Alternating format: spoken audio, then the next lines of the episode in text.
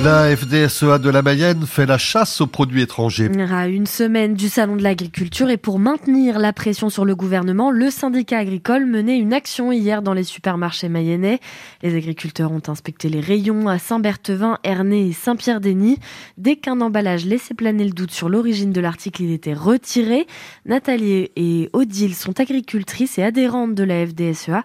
Elles étaient dans le rayon fromage du centre Leclerc de Saint-Berthevin. Origine crème, France et Union européenne.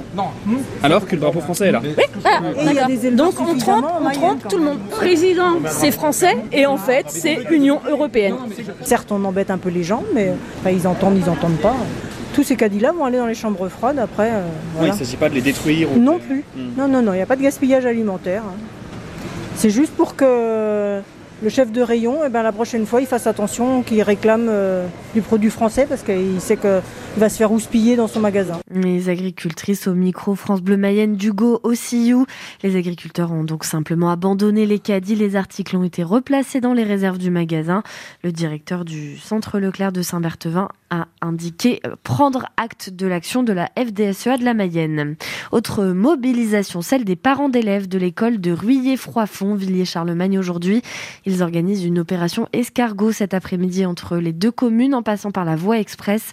Les parents d'élèves dénoncent le projet de carte scolaire 2024 et surtout la fermeture d'une classe de l'école à la rentrée.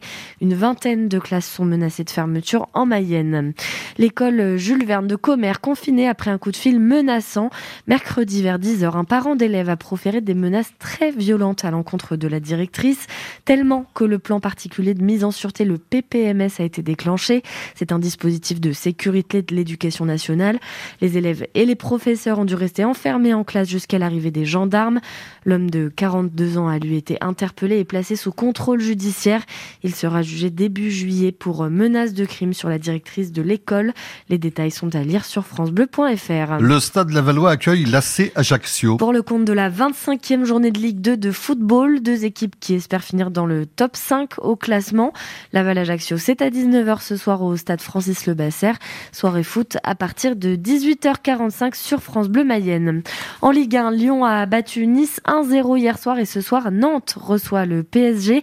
Premier match pour Kylian Mbappé depuis l'annonce de son départ du club parisien à la fin de la saison. Gros changement à venir dans course au large. Dans la course au large, oui, la direction du vent des globes réfléchit à mettre en place des boîtes noires sur les bateaux des skippers pour enregistrer toutes les conversations orales et les messages écrits.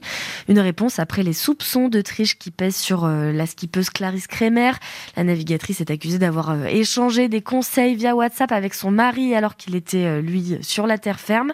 Pour euh, Jean-Luc Van Den Ed, ancien skipper qui a fait le vent des globes à une époque où WhatsApp n'existait pas, c'est tout le règlement qu'il faut remettre à plat et adapter à l'époque d'aujourd'hui. C'est extrêmement difficile de savoir où commence et où finit le routage.